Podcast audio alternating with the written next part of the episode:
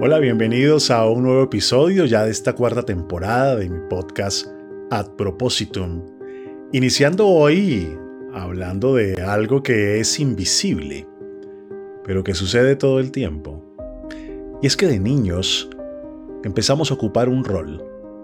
Un rol quizás asignado por el contexto en el que crecemos, quizás por las relaciones que mantenemos con nuestros padres, con nuestros hermanos y tejemos una historia a través de la cual configuramos nuestra realidad. Algunos terminamos ocupando el rol del hermano bueno o el rol del hermano malo. Quizás el rol del hermano responsable. O quizás el rol de papá de mi mamá o de mi papá, que tal vez eran adolescentes que no maduraron y tuvimos que asumir un rol eh, paternal o maternal cuando teníamos una edad muy corta para poderlo llevar a cabo. Terminamos asumiendo un papel.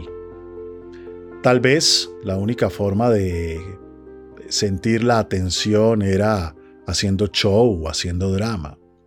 O quizás la única forma de evitar que nos descalificaran tenía que ser siendo lo más perfectos posibles, o diciendo a todo que sí aunque no lo quisiéramos. Tantas posibilidades. El asunto es que armamos un papel. Armamos un papel que se acomode a esa historia compartida que tejemos interpersonalmente en el mundo en el que crecemos. Y a veces ese papel es gustoso. De pronto ocupamos, por suerte, un rol que nos trae cosas hermosas, divertidas, agradables, pero a veces no. A veces terminamos convirtiéndonos en el que siempre da problemas, o la niña rebelde, la que se sale de los parámetros, o la oveja negra, que es disruptivo, que piensa diferente, o el niño responsable, ese que nunca puede fallar y vamos creciendo, creciendo y creciendo. Y un hermano es el irresponsable y el otro es el responsable. O un hermano es el malo y el otro es el bueno. Un hermano es el que más se parece a nosotros como padres y el otro es como un extraterrestre que como que nada que ver con nosotros. Y salimos de ese núcleo familiar y pareciera que repetimos esas historias en otras relaciones. En otras relaciones en donde terminamos entonces siendo los que siempre decimos la verdad, los que siempre armamos conflicto, los que queremos salvar a todo el mundo, o los que asumimos responsabilidades que no nos corresponden, múltiples versiones que extrapolamos de esas historias que construimos en nuestros orígenes tempranos, vinculares. Y terminamos entonces repitiéndolo en nuevas relaciones. Solo que tenemos un problema muy serio. Salimos de ese núcleo y nos encontramos con otras personas que vienen de otros núcleos, vienen de otras historias, vienen de ocupar otros roles o otros papeles. Y ahí aparecen ciertas fricciones. Aunque a veces curiosamente podemos replicar este tipo de órdenes, este tipo de sistemas que tejemos con la versión de quiénes somos nosotros y de cómo funciona el mundo.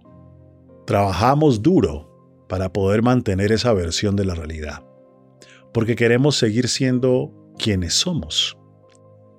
Nos hemos acostumbrado y entonces terminamos acostumbrando al mundo a esa versión quizás a la versión de soy la buena niña que nunca dice nada de frente. Quizás la versión de soy la buena niña que nunca se queja. Quizás a la versión de soy el niño perfecto que no pone problemas. Quizás convencemos a los demás que somos amables, bondadosos, leales, generosos y que nunca ponemos un problema por cualquier cosa. Tal vez terminamos convenciendo a los demás que nosotros no fallamos, o que siempre estamos disponibles, o quizás que vamos a hacer todos los favores que nos pidan porque somos personas dedicadas a eso. ¿Saben cuál es el problema? El problema es cuando la vida evoluciona y ya no queremos ocupar ese rol. Porque hay roles que son útiles en ciertas etapas de la vida. A veces de niños un rol nos ayuda a sobrevivir a un ambiente familiar. Quizás para sobrevivir en esa familia no había que ensuciarse ni decir malas palabras ni tener malos pensamientos. O quizás para sobrevivir en otra familia teníamos que marcar límites fuertes y decir las cosas y romper las imposiciones. Quizás para adaptarnos a otro contexto teníamos que ser perfecticos.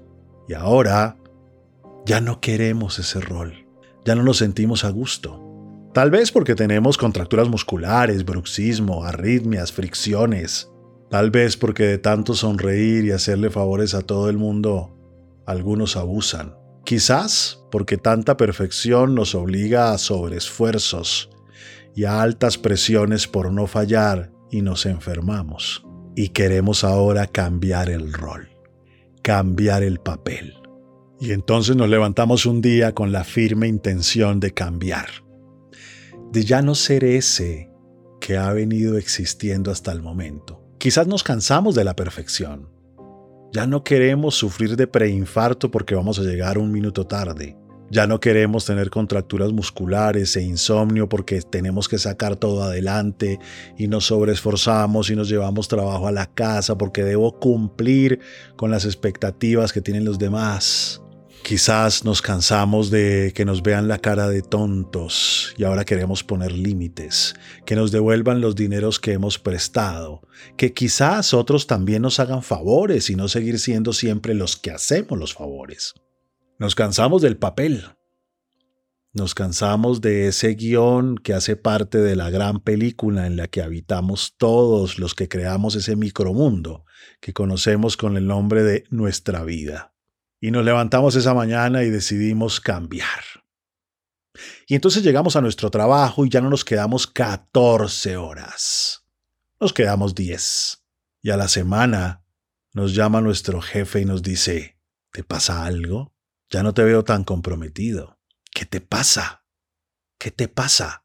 Habíamos acostumbrado al pobre a esa versión antigua y ahora le estamos desconfigurando su vida porque él se acostumbró a tener un trabajador de alto rendimiento, altamente eficiente, que siempre dice que sí, que es confiable y todo lo saca adelante y entonces por eso le asignaba más trabajo que a los demás. Y ahora se le está desconfigurando su película también y sufre y no quiere que cambiemos. Quizás ahora decidimos no ser la USB externa de nuestro marido. Y entonces ya no le acomodamos su ropita acomodada por colores para que sepa vestirse porque el pobre tiene un bajo sentido de lo estético. Y ahora dejamos que se vista como quiere porque ya no queremos ese reclamo de déjame ser, déjame vestirme como yo quiero, deja de controlarme. Ah, perfecto pues ahora vístete como quieras, organiza tu ropita y pues no te voy a comprar el regalo de tu mamá, ni te voy a acordar cuándo es el cumpleaños de tu mamá, ni el cumpleaños de tus hermanos, ni nada, porque ya no va a ser tu USB externa, ya que no voy a ser la vieja loca intensa esa que dices que soy.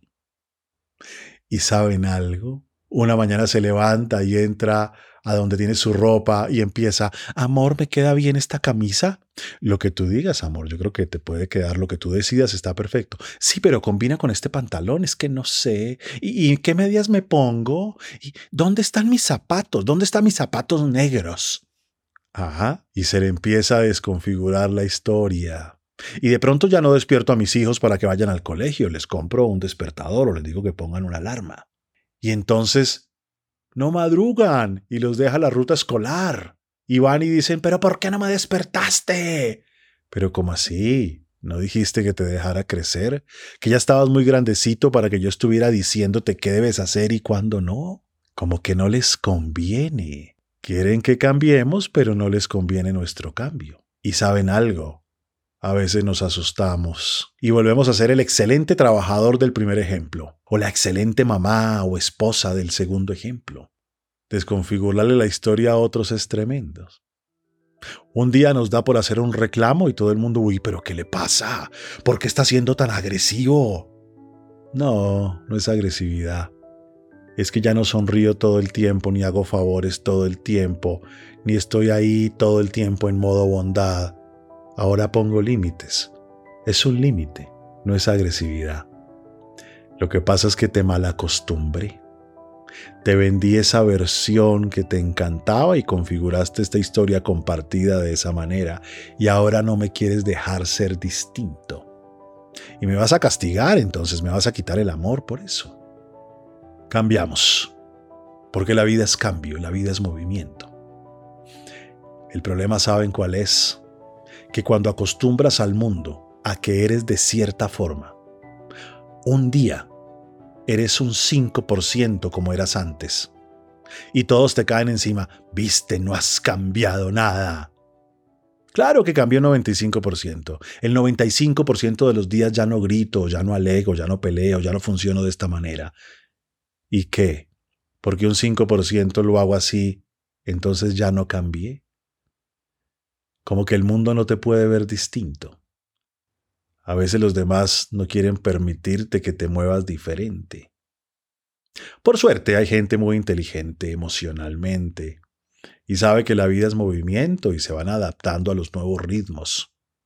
Y entonces ya con mi pareja me conozco cada vez más, me reconozco nuevamente y puedo avanzar y seguir ascendiendo. En lugar de ser aquí como aquellos locos que dicen, ay, no puedo creer que mi mujer ha cambiado tanto en estos 20 años obvio que quería. Que siguiera como cuando tenía 16. Madure. Ah, crecemos, cambiamos. Es lo más normal.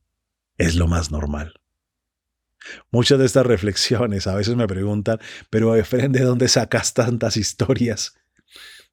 Pues mucho me las han enseñado mis maestros, que son las personas que me han dado la oportunidad de acompañarlas en sus procesos psicoterapéuticos.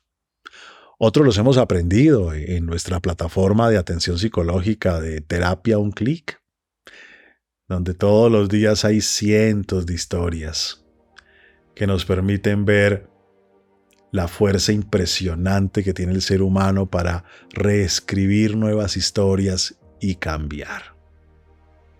Bueno, ha sido un gusto iniciar esta cuarta temporada nuevamente con este tema tan interesante de cómo acostumbramos a la gente y después cuando nosotros queremos hacerlo distinto, nos lo cobran y ya no nos dejan. Pero ahí hay que perseverar hasta que los sistemas se reacomoden y se realineen, porque si nos asustamos y nos devolvemos, todo sigue igual. Muchas gracias por quedarse aquí y acompañarme en este nuevo episodio de Ad Propositum.